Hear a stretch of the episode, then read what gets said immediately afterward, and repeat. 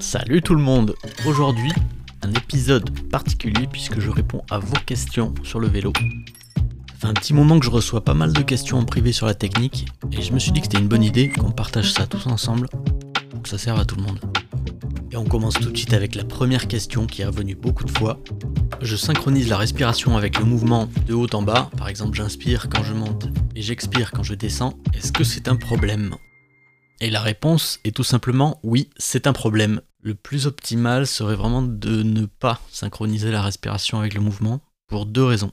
La première, c'est que si vous synchronisez la respiration avec le mouvement, quand on accélère, on va générer une hyperventilation, et ça, c'est pas forcément top, à moins d'aimer l'hypocapnie.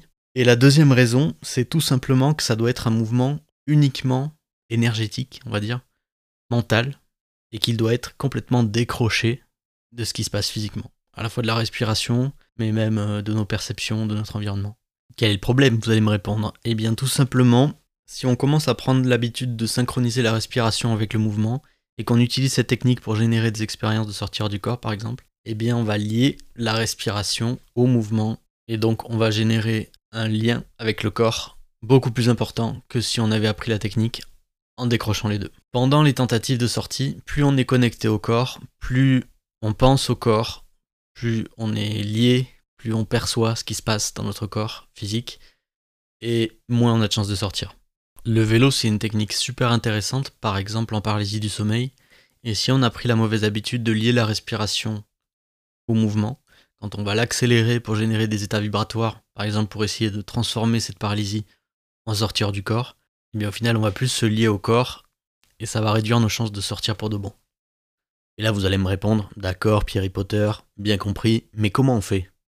Je ne connais pas de recette miracle, mais ce que je peux vous inviter à faire, c'est à utiliser une fréquence du mouvement qui est soit légèrement supérieure à votre fréquence respiratoire de base, soit légèrement inférieure, et de rester à tout prix focalisé sur le mouvement et pas sur votre respiration.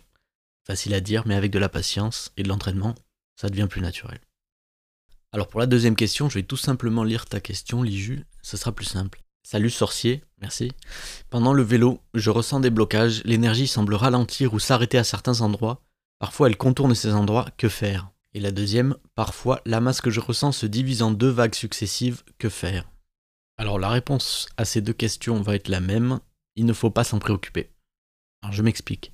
Alors je vais utiliser le mot énergie, on se comprend. Hein.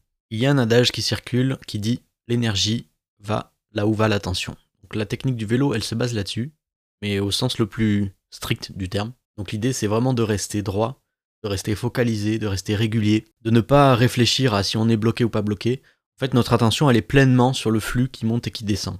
Il doit être profond, il doit être droit, il doit être régulier, et c'est ça vraiment le focus de notre attention.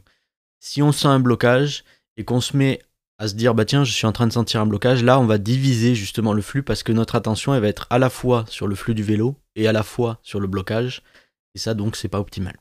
Je crois me rappeler que quand j'ai appris la technique on accumulait de l'énergie par exemple au niveau du crâne ou au niveau des pieds et ensuite on démarrait le mouvement. Et en fait quand je suis allé au stage en 2016 avec Nancy elle nous disait que c'était pas la manière la plus optimale de faire un vélo parce que quand on accumule de l'énergie dans la tête avant de commencer, bah, en fait on commence un vélo. Puisqu'en focalisant l'énergie au niveau de la tête, l'énergie va monter des pieds à la tête, et donc ça enclenche une sorte de vélo inachevé, donc pas optimal non plus. Et donc la bonne technique qu'elle nous avait expliquée, c'est de démarrer le vélo tout de suite, donc en prenant par exemple comme base le volume que prend notre tête dans l'espace, voilà, ça fait à peu près ça le, volume à déplacer, et on monte et on descend directement. Et quand on monte et on descend, on reste le plus focalisé possible, on oublie tout le reste, on oublie les blocages, on n'est ni bloqué ni pas bloqué, on continue le mouvement quoi qu'il arrive. Alors la troisième question qui revient souvent, c'est à quelle fréquence appliquer la technique et combien de temps doit-on le faire? Et là, il n'y a pas de règle écrite dans le marbre, mais je dirais que le principal est la qualité de notre attention plus que la durée. Donc une session de 10 minutes, de 20 minutes, 30 minutes, 1 heure peut être très productive si elle est très focalisée. Et au contraire, si notre attention part dans tous les sens, la technique sera moins optimale même si elle est faite longtemps. Ceci étant dit, si j'ai bien tout compris, l'intérêt du vélo c'est de pouvoir l'appliquer partout et tout le temps, que ce soit quand on est réveillé, dans la journée, dans une file d'attente, en train de marcher, de se balader, peu importe, et même hors du corps. Et donc, l'idée, ça n'est pas forcément d'attendre que les conditions optimales soient là pour pratiquer, et au contraire de l'appliquer quand elle est le plus utile, c'est-à-dire en conditions réelles. Quatrième question, que faire quand on arrive aux extrémités, donc soit euh, au pied, soit à la tête? Et la réponse est bien sûr de repartir en sens inverse, mais il y a une petite subtilité. Et la subtilité, c'est qu'il faut inverser le flux immédiatement, sans aucun délai. Donc dès qu'on arrive sous la plante des pieds, on remonte immédiatement, et dès qu'on arrive au sommet du crâne, on redescend immédiatement, sans délai.